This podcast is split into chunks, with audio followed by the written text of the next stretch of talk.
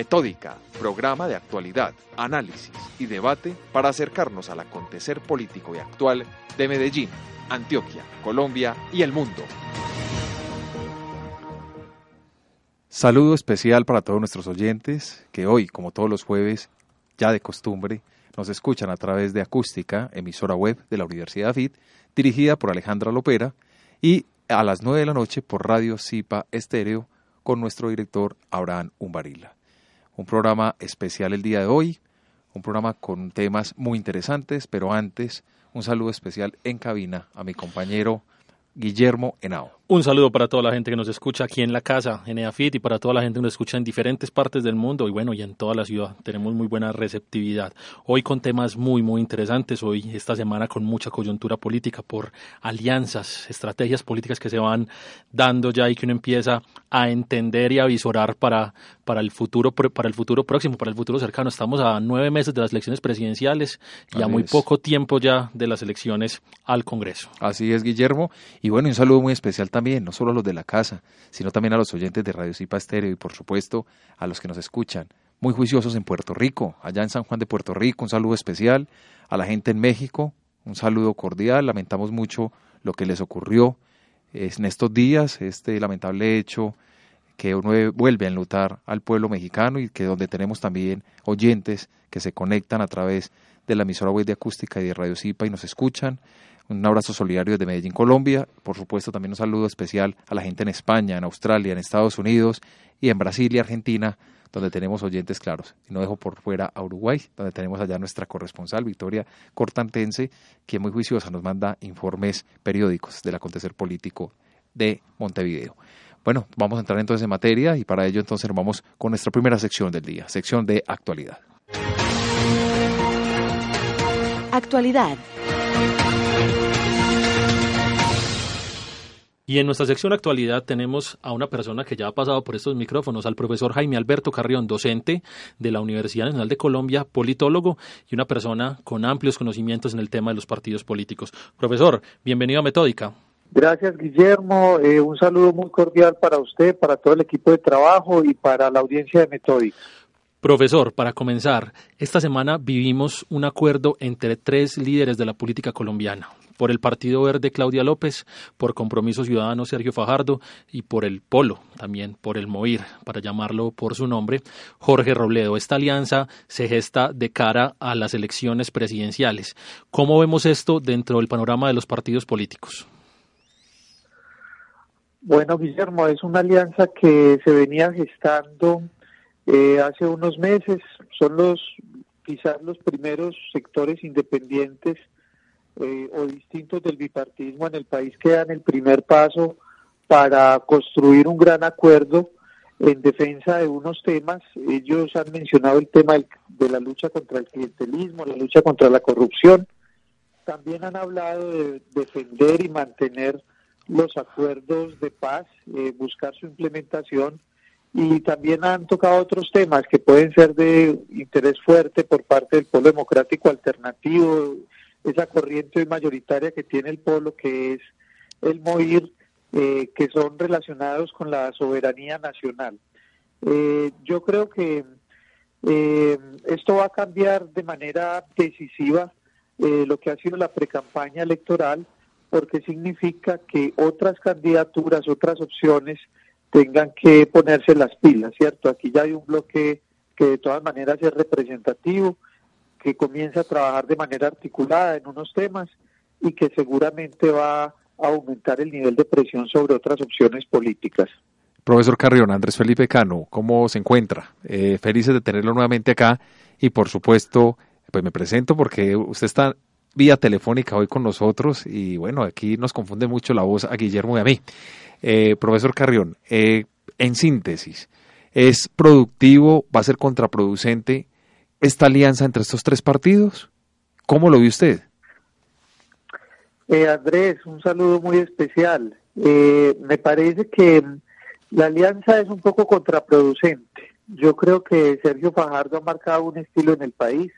Es un estilo eh, de centro, es un hombre que más que estar comprometido con una u otra ideología, está comprometido con unos temas que para el país son importantes como el tema de la educación, como el tema de la lucha contra la ilegalidad, como incluso el tema de la lucha contra el clientelismo. Sergio Fajardo muchas veces ha dicho, yo no hablo sobre puestos, yo no hablo eh, sobre componendas políticas, yo simplemente hablo sobre los temas que le interesan al país.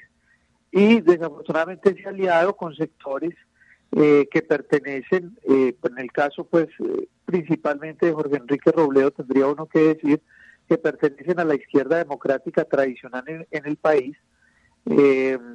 Jorge Enrique Robledo proviene del movimiento obrero independiente y revolucionario, que es un sector radical, muy radical, que ha ejercido una oposición muy radical en el país en el pasado y que yo creería que con mucha dificultad esos dos discursos pueden armonizarse de la mejor manera para enfrentar las elecciones en el año 2018.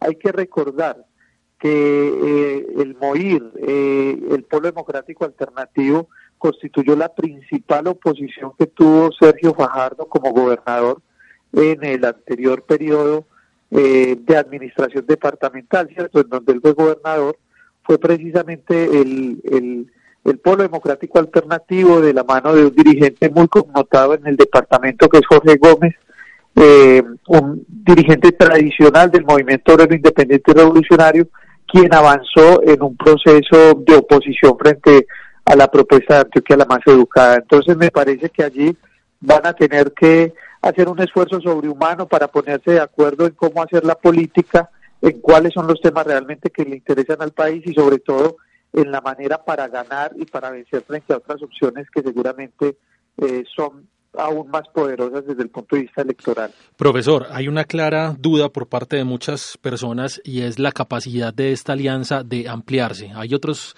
actores dentro, del escenario político que también terminan siendo importantes y que apoyan una política que es clara y es la política del acuerdo de paz. Estos dos actores son Gustavo Petro y Humberto de la calle Lombana. ¿Se puede ampliar esta alianza o simplemente veremos cómo juegan estos actores y veremos a otros por fuera en movimientos independientes como puede ser Clara López, que también no se ha querido sumar a este proceso? Yo creería que es difícil que la alianza se amplíe. Eh, me ubico en una parte del análisis en el caso de Humberto de la Calle. Humberto de la Calle es un hombre que está esperando eh, la decisión del Partido Liberal para él tomar una decisión de si va con el Partido Liberal o si eh, va por fuera del Partido Liberal pero muy seguramente un hombre sensato como Humberto de la Calle sabrá la importancia que significa hoy, que representa tener un partido a su haber para enfrentar una candidatura como la del 2018. El Partido Liberal tiene una, votación millonaria que no se puede desechar de buenas a primeras y que funciona eh, con unos niveles de eficacia importantes. Tienen una bancada importante en el Congreso de la República, tienen muchos gobernadores, tienen muchos alcaldes en Colombia, entonces no es un partido despreciable. Y si uno piensa de qué manera es posible poner a conversar el liberalismo con la alianza, va a encontrar que en el discurso eh, de Claudia López hay un profundo rechazo a las estructuras partidistas tradicionales.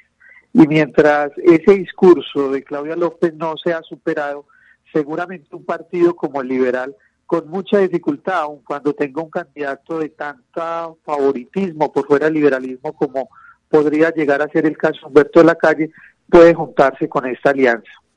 Eh, Gustavo Petro, eh, Clara López, son dos ejemplos de sectores alternativos que no han tenido facilidades para encontrarse con la alianza. Y seguramente esos dos sectores alternativos tengan más opciones y más oportunidades de ir con otros sectores, ¿cierto? Con el liberalismo, con lo que queda del Partido Social de Unidad Nacional. Eh, incluso yo no descartaría que a futuro puedan estar pensando en algún tipo de diálogo con, con otras expresiones como la de Germán Margalleras o la de otros sectores independientes que también están aspirando a la presidencia de la República.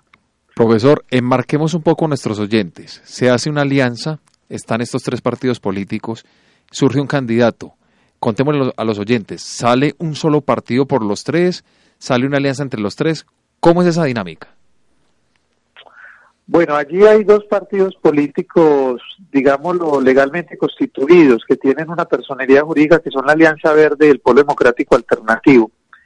Estos dos partidos políticos, de hecho, podrían inscribir un candidato. Nosotros en las elecciones de autoridades territoriales vimos cómo eh, grupos de partidos políticos inscribían candidatos. En la gobernación de Antioquia ocurrió con el caso de Luis Pérez Gutiérrez, también ocurrió con candidatos como Gabriel Jaime Rico que recibieron el aval de varios partidos para inscribirse. Sin embargo, dado que Sergio Fajardo está recogiendo firmas y que ya ha recogido un buen número de esas firmas y que seguramente un grupo significativo de ciudadanos estará escribiendo de alguna forma su candidatura, ellos tendrán que entrar a resolver si van a inscribir cada uno, eh, cada uno de los partidos más el grupo significativo de ciudadanos o si deciden eh, no, no recibir el aval de los partidos, sino solamente del grupo significativo de ciudadanos o si deciden recibirlo de uno solo de los partidos. La verdad es que existe un costo político, Andrés, eh, cuando un partido eh, pues hace parte de una opción, digamos, un proyecto político, una fórmula de presidente y vicepresidente, y pues decide no avalarlo, ¿cierto? Los partidos políticos están precisamente en parte para avalar los candidatos, para presentarlos a las elecciones, y no tendría mucho sentido que el partido se negara a presentar una opción eh, a la presidencia de la República, ¿cierto? Y desde ya abrimos nuestro foro para que la gente opine en www.metódica.com.co. La pregunta es, ¿Cree usted que esta alianza tiene posibilidades reales de poder? ¿Cree usted que esta alianza tiene posibilidades reales de poder? Invitamos a toda nuestra audiencia a que opine, a que escriba en www.metódica.com.co. Profesor, para ir cerrando, hay un tema muy interesante que surge de esta alianza y es la lista al Congreso. Todos sabemos del costo que puede tener una lista única por esos tres partidos. Perdería la posibilidad de tener eh, representantes y senadores por cada partido. ¿Es esta una jugada estratégica para poder darle cabida a un proyecto político en la presidencia o esto es otro error? ¿Qué se piensa de eso, profesor? Eh, Guillermo, yo, aunque leí la, la, el compromiso que ellos han firmado, la principalística que mueve la alianza, no me queda todavía muy claro eh, de qué están hablando ellos cuando se refieren a una lista única al Congreso. Eh, por lo siguiente, porque por todos he sabido que nuestra constitución, constitución exige que los partidos políticos concurran a las elecciones de Congreso precisamente buscando que se pueda determinar su continuidad o no. Los partidos políticos deben cada cuatro años presentar candidatos, presentar listas y si obtienen una votación específica por encima de un umbral que es del 3% eh, de los votos válidos de Senado o de los votos válidos de Cámara, eh, los partidos continúan con su personería jurídica. Entonces, eh, de no presentarse una lista del Polo Democrático Alternativo, de no presentarse una lista de la Alianza Verde, yo entendería que están negando a la posibilidad de continuidad de esos partidos. Me parece que lo que ellos están diciendo tendría que ser que van a buscar eh, de pronto a través de un grupo significativo de ciudadanos integrar otra opción. Pero si así fuera, eh, estarían también entrando a crear un nuevo competidor para, para esas propias estructuras partidistas que pues a todas luces desde el punto de vista electoral sería pues como inconveniente. Entonces yo sobre la fórmula que tengan como para presentar listas eh, únicas como lo, lo, han planteado me parece que hoy es bastante complejo eh, de dimensionar y de entender.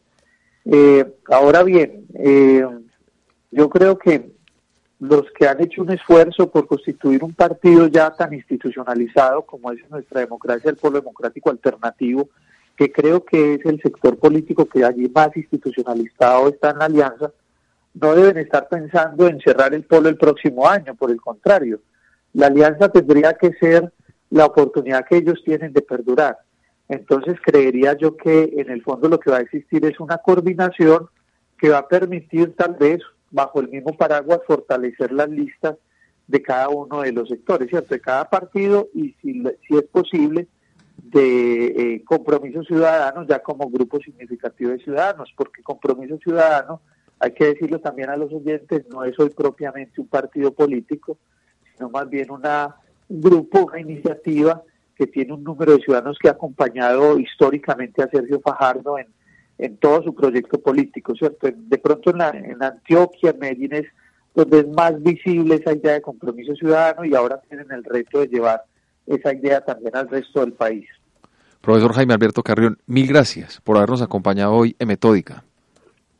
A ustedes, muchas gracias por esta oportunidad y un saludo muy especial para todos los oyentes, hombres y mujeres que, que constantemente escuchan estos temas de opinión tan interesantes. Y de Medellín nos vamos con la realidad política de Venezuela. Allí, Yarin Pérez, venezolana, nuestra corresponsal, nos va a hablar un poco del acontecer político, de lo que está sucediendo en este país vecino de Colombia. Muy buenos días a toda la audiencia de Metódica. Les habla Yarin Pérez y estas son las noticias más importantes de Venezuela. En mi país la situación no parece mejorar. Como comenté en mi informe anterior, una parte de los líderes opositores han dicho que irán a elecciones y otros que no. En este sentido, la semana pasada, todos los partidos que se inscribieron para los comicios regionales firmaron un acta de acuerdo sobre los resultados de la auditoría realizada a las máquinas de votación. En ese complejo panorama inició la semana pasada en República Dominicana un encuentro entre la Mesa de la Unidad Democrática y el Gobierno, ambos por separado. Julio Borges, presidente de la actual Asamblea Nacional, informó que durante estos encuentros, en uno de ellos con el presidente de ese país, Danilo Medina, plantearon las exigencias para iniciar un diálogo con el gobierno. Enfatizó que en caso de que el gobierno no cumpla con tales requerimientos, la oposición no dará un paso adelante. Las garantías exigidas por la unidad fueron las siguientes. Mediación de seis países y la ONU, comicios con un nuevo Consejo Nacional Electoral y garantías democráticas para quienes resulten elegidos, liberación de presos políticos y el cese a la persecución de dirigentes, restitución de funciones de la Asamblea Nacional y atención urgente a la crisis humanitaria. Tales exigencias serán discutidas y esperan que sean aprobadas por el Gobierno el próximo 27 de septiembre cuando vuelvan a reunirse. Las delegaciones del gobierno y la MUC escogieron una comisión de países amigos para una eventual negociación. Los elegidos por la oposición fueron México, Chile y Paraguay, mientras que por el lado oficialista Bolivia y Nicaragua serán los aliados, y se espera que pronto se anuncie el tercer país garante a su favor. El punto álgido de las conversaciones es el deseo del gobierno de que se reconozca la constituyente, algo que varios opositores rechazan por considerarla fraudulenta. Y es que este órgano ha tensado aún más la cuerda política en el país, tras destituir a la fiscal Luis Ortega y asumir facultades del Parlamento e investigar a opositores por traición a la patria, delito castigado hasta con 30 años de cárcel. La dirigente opositora María Corina Machado declaró que Maduro solo busca tiempo y a su juicio el gobierno va a ofrecer de todo con tal de que se reconozca la constituyente para poder así lograr acceso a fondos, pero considera que al final no cumplirá nada que implique poder real. Enrique Capriles, gobernador del estado Miranda, también tiene sus reparos. Dijo no ser muy optimista respecto a los resultados sin embargo, no invitó a no desistir. Y otras de las noticias que están ahora en la opinión pública es la muerte del concejal Carlos Andrés García, quien se encontraba preso por el Servicio Bolivariano de Inteligencia, SEBIN, desde diciembre por cargos relacionados con una protesta en el estado suroriental de Apure. La oposición acusó al gobierno de negar atención médica a García y de no ejecutar de inmediato una medida cautelar de casa por cárcel que le había sido asignada dado su grave estado de salud. La muerte de García levantó un torbellino de críticas nacional e internacionalmente. El secretario general de la Organización de Estados Americanos, Luis Almagro, consideró el hecho como una violación flagrante a los derechos humanos. Y tanto el gobernador del estado Miranda, Enrique Radonsky, como el presidente de la Asamblea Nacional, Julio Borges, repudiaron el hecho. Por su parte, el Tribunal Supremo de Justicia emitió un comunicado en el que desmiente esta situación y alega que en el expediente del concejal no constan advertencias sobre el padecimiento de alguna enfermedad crónica o aguda y exigió a los dirigentes opositores abstenerse de comentar acerca de la muerte del concejal. Este fue el resumen noticioso de Venezuela. Reportó para ustedes Yarin Pérez. Participa de nuestros foros semanales ingresando a www.metódica.com.co y síguenos en nuestras redes sociales. Twitter, arroba 1Metódica. Facebook, Metódica Especialistas Comunicación Política. Instagram, Metódica 3849. Análisis y debate semanal.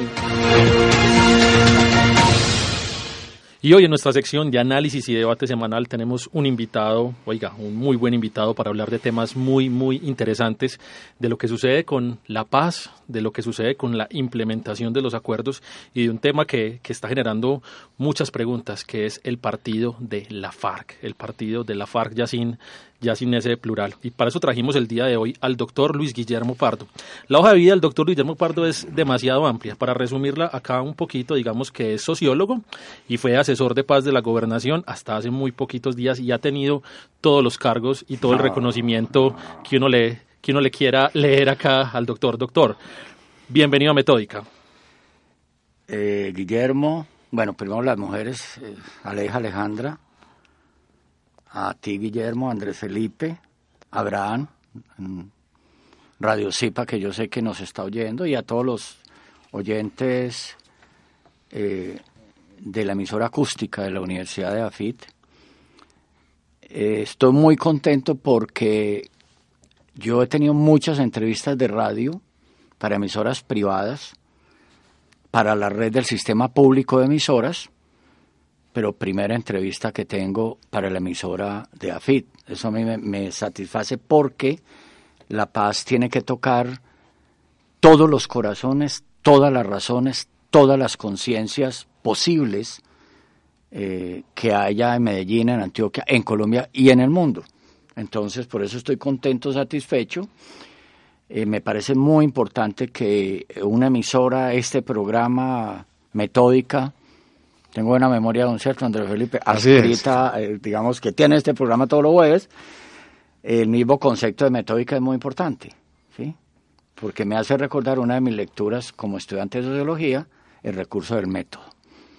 De, René Descartes. Uno de los grandes filosóficos de René Descartes. Además que la maestría que yo hice fue fundamentada en esa teoría francesa que plantea un esquema metodológico de tesis, antitesis y síntesis. Yo me he formado de esa manera en mi vida pública e intelectual. Doctor Pardo, para comenzar. Cordial saludo y gracias por la invitación. A usted por acompañarnos. Para nosotros es un honor y un orgullo tenerlo a usted acá en nuestra cabina. Sabemos de su tiempo tan limitado y tener un espacio para nosotros, para la Universidad de AFIT y por supuesto para Radio Zipa Estéreo y lo más importante para nuestros oyentes, porque este programa tiene una política muy clara y es construir ciudadanía desde el micrófono. Ciudadanía y con periodismo responsable, con análisis desde especialistas en en, ciencias políticas como mi compañero en cabina Guillermo y por supuesto todo un talento y un equipo de trabajo que nos acompaña para que este programa sea un éxito como son nuestros dos directores. Bueno, para comenzar, doctor Pardo, antes de hablar de paz, creo que es importante que hablemos de guerra y para hablar de guerra hay que hacer una relación muy interesante que sería política y guerra. ¿Por qué esta relación es tan importante a la hora de hablar de la paz actual? ¿Qué, ¿Cuál es el devenir histórico de esta relación que trae como resultado lo que estamos viviendo ahora, que es, este, que es esta implementación de los acuerdos?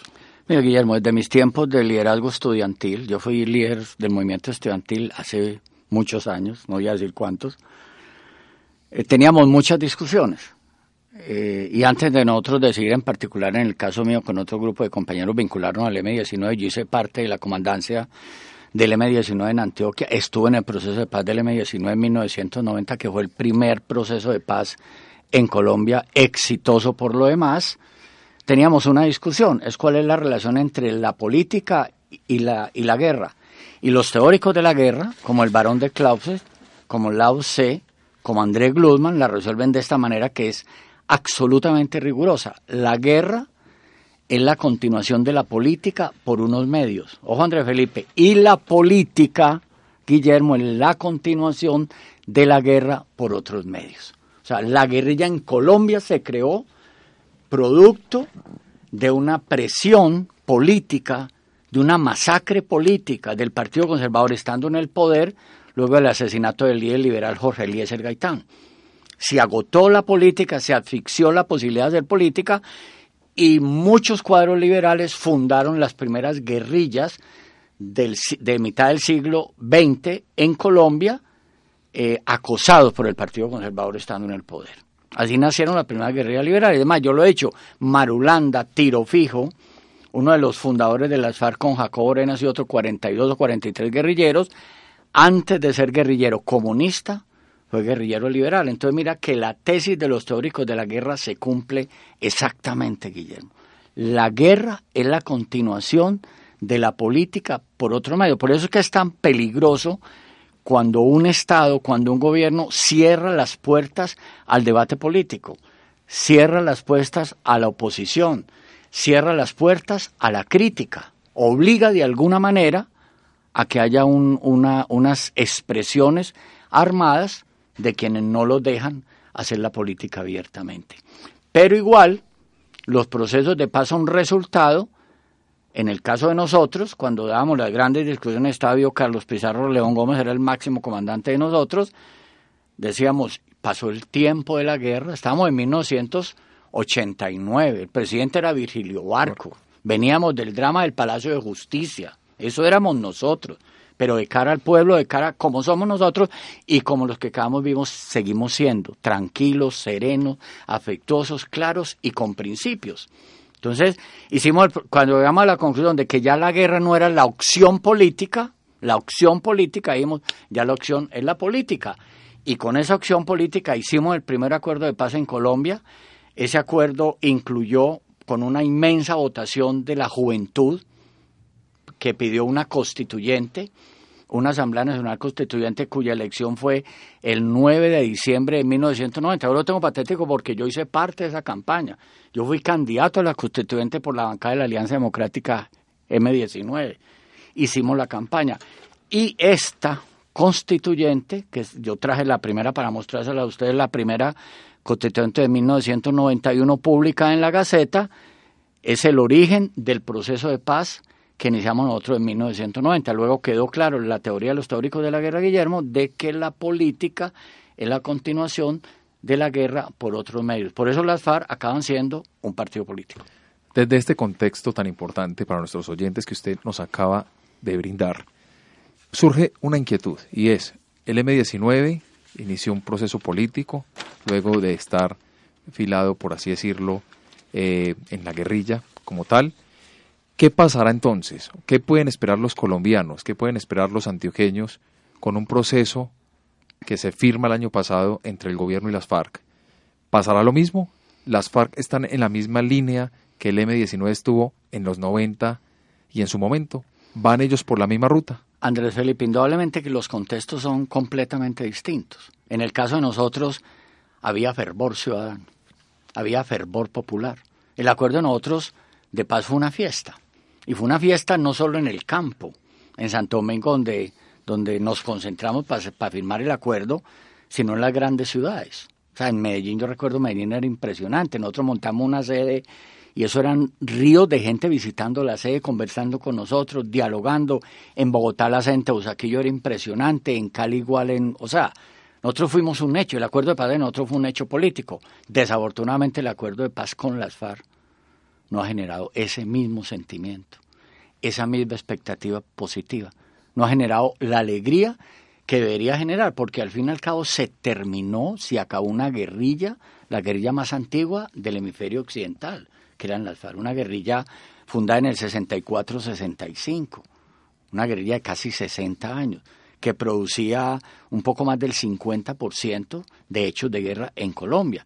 Por eso es constatable que cuando las FARC entran en la tregua, comienza a disminuir ostensiblemente las cifras de secuestro, de extorsiones, de todo, hasta llegar el día de hoy que el, ministro de Defensa se ufana de que en el hospital militar en la carrera quinta en Bogotá hay muy pocos o casi ningún herido de guerra. Pero ¿qué es lo extraño? Que eso no ha conmocionado al país.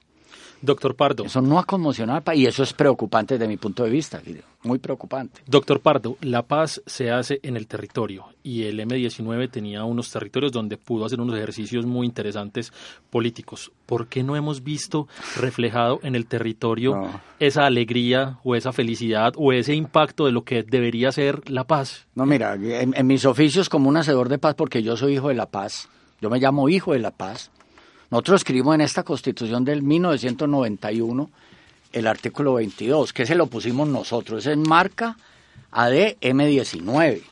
Eso tiene marca, eso se llama ADM19 porque ahí nos llamamos nosotros. Alianza Democrática M19 que dice, artículo 22, la paz es un derecho y un deber de obligatorio cumplimiento. Entonces nosotros impusimos un mandato ético. Porque todo profesor de derecho, todo abogado sabe y todo politólogo lo sabe, que la constitución es el gran pacto nacional, es el gran acuerdo de una sociedad, o si no, no habría sociedad, o si no, todo, todo sería un leviatán, todos nos devoraríamos entre todos. Por consiguiente, nosotros fijamos ese norte ético de la paz. Pero, ¿qué es lo que pasa? Que las circunstancias y los contextos han cambiado mucho. Esa es la realidad.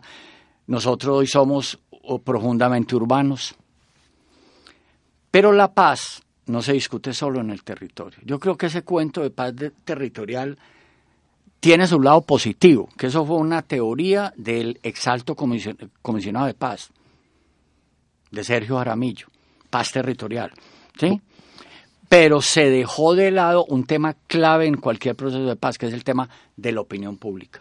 Un tema importante. La opinión pública. El M19 pasa de ser un grupo al margen de la ley por un partido político. Ustedes en su momento, yo estaba muy pequeño, pero yo recuerdo que hubo una ola, una ola positiva en favor del M19 y Carlos Pizarro León Gómez era el líder y era el que más sonaba para llegar a ese cargo. Iba a ser presidente de Iba Colombia. a ser presidente de Colombia. Presidente, Así es. Hasta era, que... era una época donde los candidatos presidenciales no, no gozaban de la seguridad que gozan actualmente. Así es, y, y, no tenía la popularidad. O sea, él sale y logra eh, no sé, conmover y conmocionar al pueblo colombiano.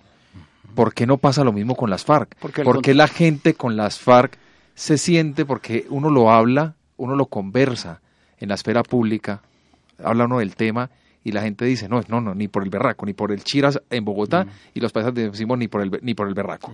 Entonces, ¿qué es lo que pasa ahí? ¿Cuál es esa dinámica? ¿Cuál es esa gran diferencia? ¿Será que hubo demasiado dolor y hay muchos recuerdos? ¿Será que crecimos una generación donde solo vimos eh, sangre y dolor en familias, donde vimos solo una guerrilla que atacó a los pobladores.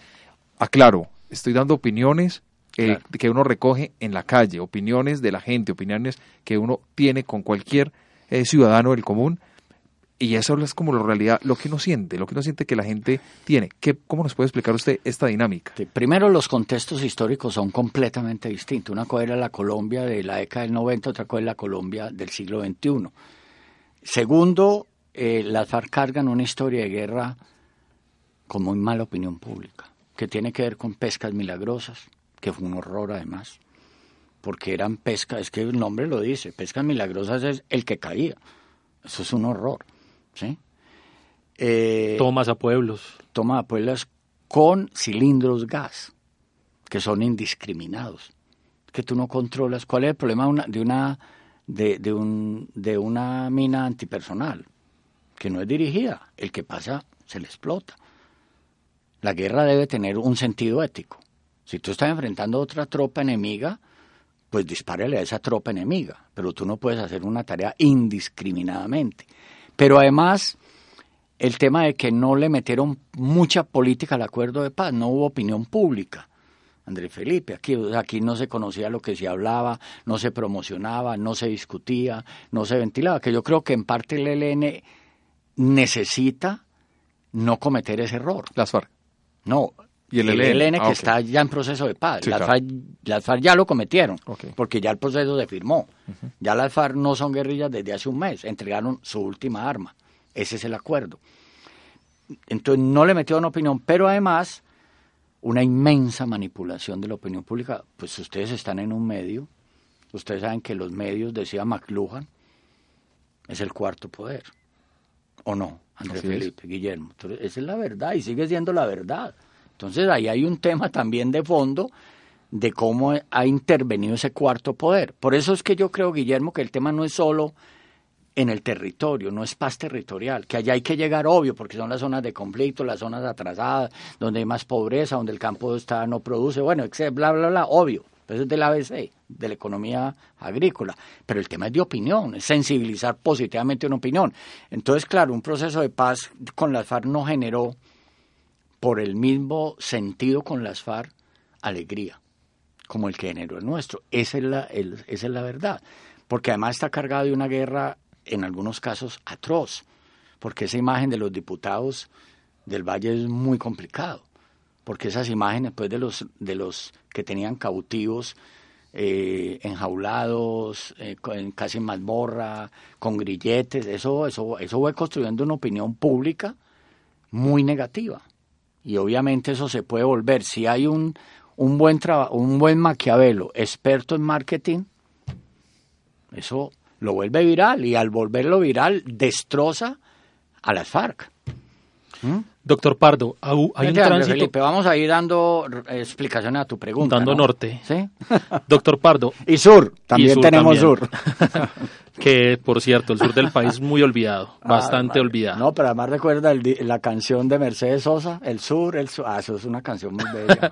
Doctor Pardo, hay un tránsito político en este momento, ese tránsito se da por la vía del, por la vía que debe ser la vía democrática, que es la vía del partido político. Fuerza Alternativa Revolucionaria del Común.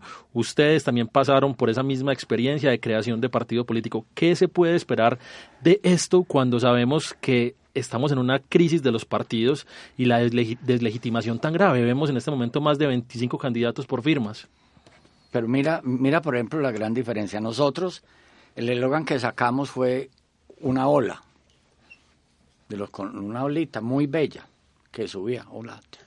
Y al final, eh, Carlos Pizarro acuñó palabra que sí. ¿Mm? Y decíamos ADM 19. Las FARC, creo que fue un error de marketing político. Llaman su partido FARC. Continuaron con el logo FARC. Con tres símbolos. Yo no sé si ustedes han, han, mirado el, la marca, el logo, y hay tres temas que yo quiero, pues, como haciendo un análisis académico. Guillermo y Andrés Felipe, ¿sí? Eh, ahí hay una hoz. Ahí hay una hoz. ¿Qué le diferencia la hoz? El comunismo. Eh, tú, miras y es, muy fácil a encontrar esa, esa relación. ¿Sí? Eh, ¿Qué otra hay? Hay una flor, que es como el de la social democracia. La, la rosa que es como la parte amable, exacto. Y hay una estrella de cinco puntas, que la estrella de cinco puntas es la simbología en el movimiento revolucionario. Por ejemplo, la, guerrilla Tupac Amaru, muy famosa en el Uruguay, que hoy es el presidente de Uruguay, es de, fue el Tupac Amaru, de la guerrilla Tupamara en Uruguay, eh, simboliza esa estrella, era la que tenía el Che en, su gorra. la estrella de cinco puntas que tenía el Che en su gorra. Tú miras la gorra del Che y tiene cinco puntas, una estrella de cinco puntas. O sea, eh, es, en parte es como el pasado. Y ahí hay un tema muy complementario. Mientras nosotros decíamos una ola que es movimiento, que es hacia arriba, que es amarillo, azul y rojo, que es todos con todos, que es la paz es para todos, etcétera, ellos, digamos, siguen un poco eh, alrededor de sí mismos. Y yo creo que eso es un error de marketing político, que va a tener sus costos. Ahora, las FARC ya eh, se convirtieron en partido político, las FARC ya tienen una responsabilidad democrática. ¿Cuál es la diferencia con nosotros? Que a ellos les aseguraron ya por dos periodos, exacto. Ahí, ahí ves los tres elementos que yo te he planteado. La estrella de cinco puntas roja, eh, la, hoz, y, la rosa. y, la rosa. que la rosa es como lo amable, como el pétalo, como, como tal y tal, pues, ¿sí? Pero en el fondo es el pasado. Entonces, mientras nosotros decíamos, era como la, como, como la ola, aquí es un problema como del pasado, y eso va a cerrar camino. Ahora, ellos tienen garantizados 10 congresistas por dos periodos. O sea, Con del 18 al 22 y el 22 al 26. Digamos ya, el negocio político está hecho. Dio resultados. Porque con votos o sin votos tienen 10 por cuatro años y otros 10 por cuatro años. Si sacan más votos después de que dé el, el, el, cociente electoral, van creciendo. Ya de acuerdo, vamos a ver cuál es la votación que tienen las FARC. Pero digamos, yo ya tienen el tema asegurado. En el caso de nosotros, nos tocó y fue a elecciones. Nosotros para la constituyente en 1990 presentamos un listado eh, de 100, de 50, y yo estaba, estuve en ese listado, y nosotros fuimos la segunda votación a punta de votos. Eso no fue, pues, nosotros no hicimos eso en la negociación política. Desde una vez la gente votó por nosotros, eso fue muy importante. ¿Tendrá Colombia en el corto plazo un presidente de las FARC? No, no, no, no, no, yo no creo. No, no, no. Es decir, eh, el pulso del país, el pulso del país urbano, el dolor en el campo, las circunstancias culturales de poca cultura política, las circunstancias de, de los odios de guerra que quedan. No, yo no veo ninguna posibilidad de que en, los, en el ni en el inmediato ni en el inmediato tiempo haya un presidente de las FARC en Colombia, de las FARC en Colombia. O sea que esa es otra, o sea que esa es otra idea que se ha calado dentro de la opinión pública, la posibilidad de un ascenso al poder vertiginoso por parte de la FARC. Ah, la FARC como partido en este momento, no, como fuerza revolucionaria. Las fallas son una, las fallas están en el poder político, Guillermo.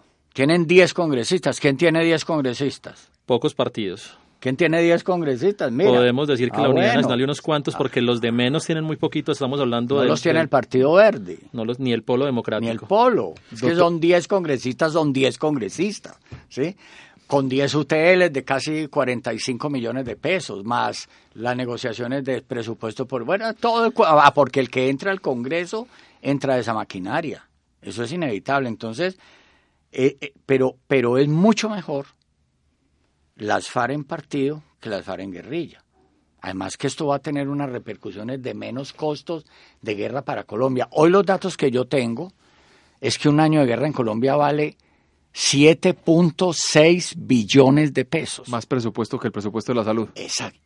Exacto. El único que lo supera hoy es un poquito el de educación, que tiene 8.2, algo así. ¿Sí? Una de esas, un día de guerra, ¿sabe cuánto valía en Colombia? Que lo siguen cobrando, no sé por qué hay otra discusión que mm, con los militares es muy difícil discutir. Vale 22 mil millones de pesos un día de guerra. Y una de esas bombitas racimos que se tiraban, yo soy presidente honorífico del Centro de Consultoría de Conflicto Urbano C3, hicimos una investigación, una de esas bombas valía hace dos años mil millones de pesos y a la fase le tiraban 10, 20, 30, 50. Pero que hemos visto extremadamente que el presupuesto para la guerra no disminuye en Colombia. Entonces, ¿me entienden, Felipe Guillermo? Entonces, ¿cómo así? Si hicimos la paz con la FARC, ya no es guerrilla, el presupuesto militar tendría que rebajar proporcionalmente o no. Pero ¿cuál es el problema que tenemos? Que hay una burocracia de guerra aterradora. Tantos soldados, tantos policías, tanto cuerpo administrativo. Eso es una cosa ¿Vamos a poder desmontar eso? ¿Quién sabe?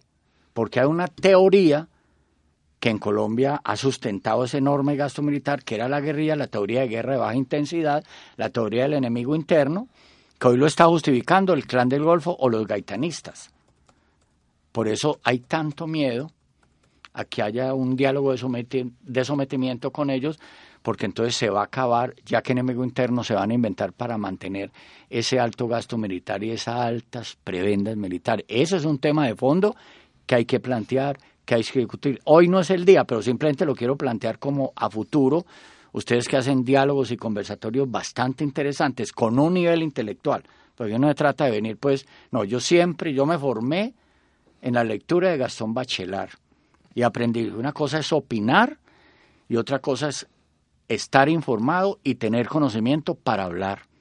Yo hablo desde la información y el conocimiento, no desde la opinión, porque a ti tú puedes opinar lo que quieras.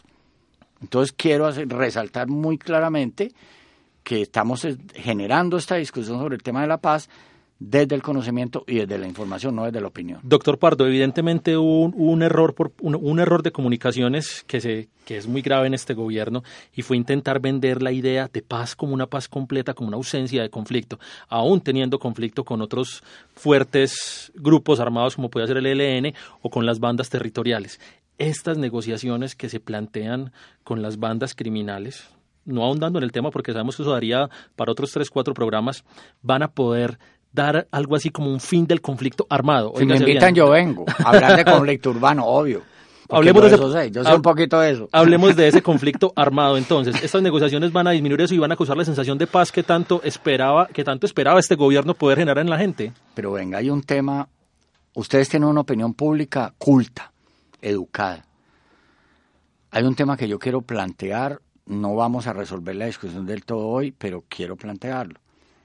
Colombia se ha, ha diseñado su modelo político de poder con base en la bipolaridad guerra-paz. Y tú coges la historia de Colombia, Andrés Felipe, desde nuestros dos primeros próceres, y es un modelo político bipolar que termina en guerra y paz. ¿Cómo terminaron Antonio Nariño y Camilo Torres? Imagínate la violencia. ¿Cómo terminaron? En guerra. ¿Cómo terminaron Bolívar y Santander? En guerra. ¿Cómo terminaba el Partido Liberal y el Partido Conservador? Mismo. Ok, entonces, ¿para qué? Eh, por eso es un, es un debate que yo, mira, yo he estado desde el año pasado a esta fecha, he estado en, como en 105 foros, he ido a muchas partes. Aquí de la misma manera, con los mismos planteamientos, etcétera, como yo soy. Reivindicando mi derecho, el artículo 22 de la Constitución, la paz es un derecho y un deber de obligatorio cumplimiento. Yo pienso que fue un error haber dicho que era la paz definitiva. No, el acuerdo de paz con la FARC es el inicio del fin del conflicto armado en Colombia, el inicio, porque queda la tarea del ELN, quedan las bandas criminales rurales y quedan las bandas urbanas como la oficina de Envigado y el área metropolitana. Ahí tenemos, tenemos muchas tareas que hacer. Yo sí creo en un diálogo de sometimiento, porque yo cuando fui asesor de paz de Medellín entendí que muchos de estos muchachos, que yo los conocí de 11, 12 años, hoy son jefes de los combos. En Medellín hay más o menos 300 organizaciones armadas, entre 20 y 30 miembros. Eso nos da una cifra aterradora que tienen poder microterritorial, Guillermo, tienen poder microterritorial. Por eso vacunan, por eso extorsionan, por eso crean, hay, hay muros invisibles, por eso son, se vuelven, resuelven hasta problemas de justicia comunitaria, tienen monopolio de armas, eso es un tema complejo. Entonces, yo sé que lo que falta el diálogo de sometimiento es necesario hacerlo. Doctor, la paz, y suena frase cliché, pero es una realidad. La paz comienza por casa, la paz comienza por, la, por, por uno mismo. La paz comienza por la formación que usted reciba o que usted le brinde a sus hijos y a sus hijas. Si usted crece en un ambiente que no es propicio, pues esos son los jóvenes que hoy, infortunadamente, llegan a la sociedad, son víctimas de la violencia y hoy ocupan esos cargos que lo que hacen es daño a una sociedad que lo que busca es la paz, la tranquilidad. Nosotros hemos hablado de esos temas en diferentes programas nuestros, temas cuando hemos hablado de primera infancia, cuando hemos hablado de infancia, adolescencia, de juventud, y nuestros expertos vienen y nos hablan de eso, la construcción de la paz desde el hogar, la construcción de la paz desde lo que uno aprende con la familia.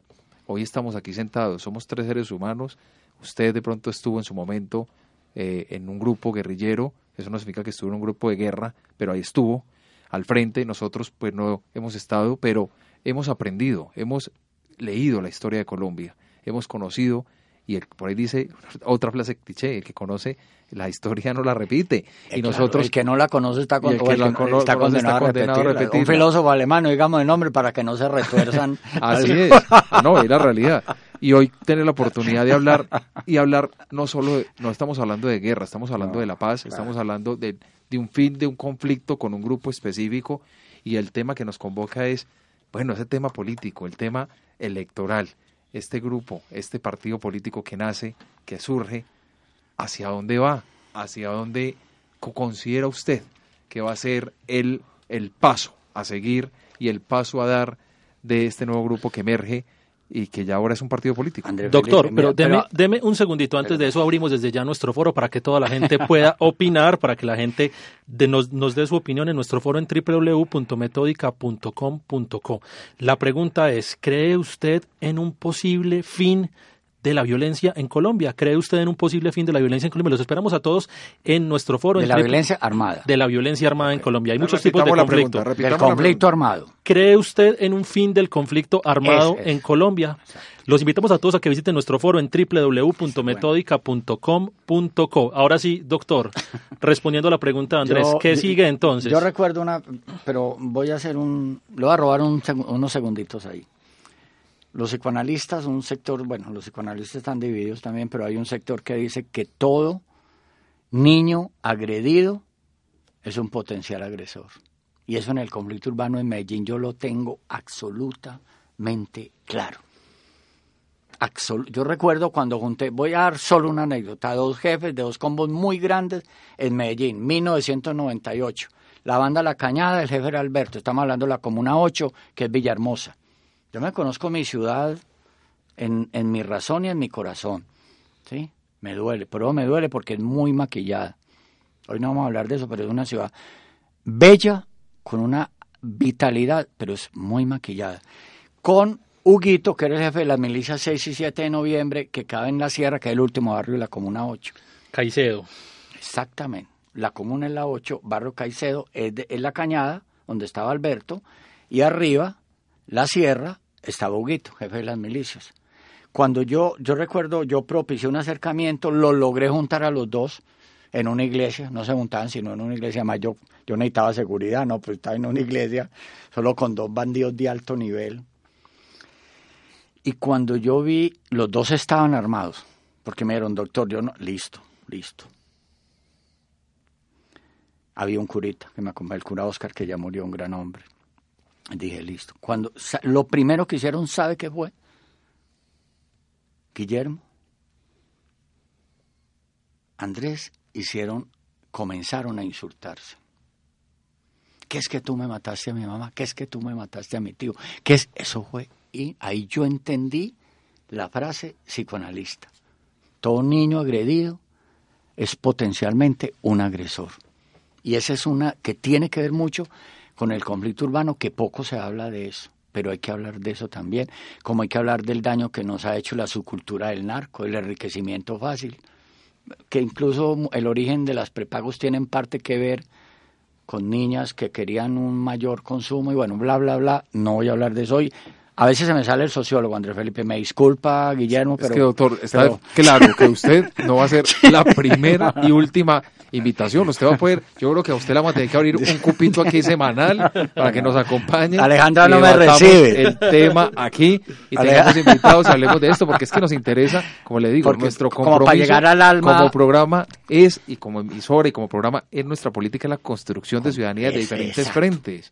Y lo que queremos es llevar un mensaje a través de los micrófonos, a través de quienes nos oyen, para que vamos construyendo ciudadanía y vamos aprendiendo y desaprendiendo actos que, que no van con nosotros. Yo también, que nosotros, Guillermo y yo, somos de la generación que crecimos, y yo creo que hasta Alejandra, crecimos con Pablo Emilio Escobar Gaviria como referente.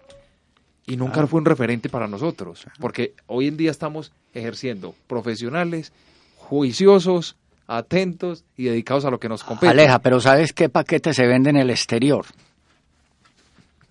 ¿Sabes qué paquete? Yo lo voy a sintetizar muy claro porque me lleno eso de una ciudad turística, hay que análisis por qué, qué significa, lo bueno, lo malo. Se vende un paquete turístico con tres componentes. Uno, droga. Droga dura y barata.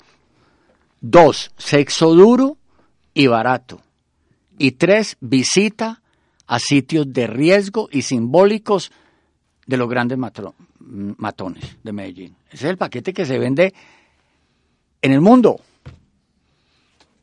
Ese es el paquete que se vende en el mundo. Entonces, es un tema del conflicto urbano, por eso me apasiono con ese tema del conflicto urbano, ya para terminar. Entonces, creo, eh, volviendo al tema de las FARC, ya son partidos políticos, se llamó FARC, es decisión de ellas, etcétera.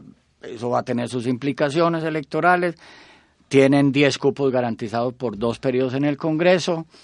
Eh, vamos a ver, porque una cosa es el poder con fierros y otra cosa es la política abierta, la política electoral, en unos politiqueros que se la saben todas.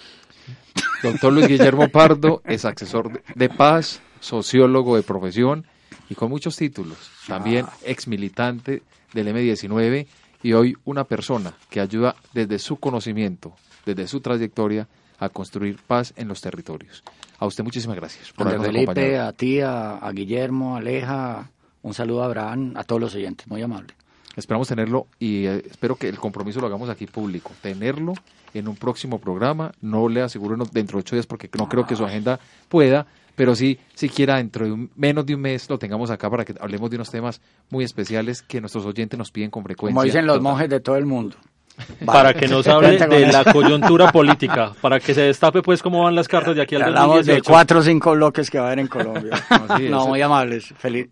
Muchísimas gracias, doctor. Y Cordial saludo, ¿no? Y con esta importante entrevista que hoy nos, nos deja contentos, Guillermo, nos deja contentos haber entrevistado a un personaje como Luis Guillermo Pardo, una persona muy versada en la materia, una persona que deja un mensaje claro y conciso y por supuesto a nuestros oyentes, a los que están allá en la casa escuchándonos o a través de la aplicación móvil, escuchando esta emisora y la verdad es que tenemos que construir. La paz no es solo, y no es un hecho solo de Colombia, los que nos escuchan en Venezuela, los que nos escuchan en otros países, es aprender que hay estrategias distintas de comunicarnos, de acercarnos a la sociedad y dejar un mundo mejor para estos jóvenes y estos chiquitos que vienen detrás de nosotros. Hay que trabajar fuertemente por la paz, un reto que tenemos a diario, un reto que no debe ser una imposición de orden estatal ni de orden de los partidos, sino que tiene que ser una vivencia casi que propia y que tiene que formarse desde la familia. Ese, reto se vive no solamente en Colombia y se vive en muchos países, hasta en los países donde el conflicto se da de otras maneras, porque eso nos decía por acá el doctor Pardo, el conflicto no es solamente la violencia, hay muchos tipos de conflicto que se deben y es necesario que en esta, en esta sociedad antioqueña se solucionen a corto plazo. A todos muchas, pero muchas gracias. Así es, y nos vemos entonces dentro de ocho días con una nueva emisión de Metódica y los esperamos muy puntuales a las 10 de la mañana por Acústica, emisora web de la Universidad FID, y a las 9 de la noche por Radio Cipa Estéreo. Y participe, por supuesto, de nuestros foros. Un abrazo cordial para todos ustedes. Escúchanos todos los jueves a las 10 de la mañana en acústica.eafit.edu.co con repetición a las 9 de la noche en radiocipaestereo.es.tl slash.